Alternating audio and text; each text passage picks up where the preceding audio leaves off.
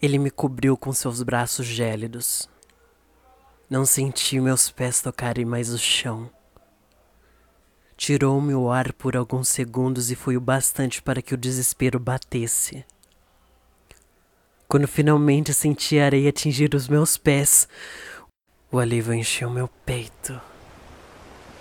Foi apenas a passagem de uma onda.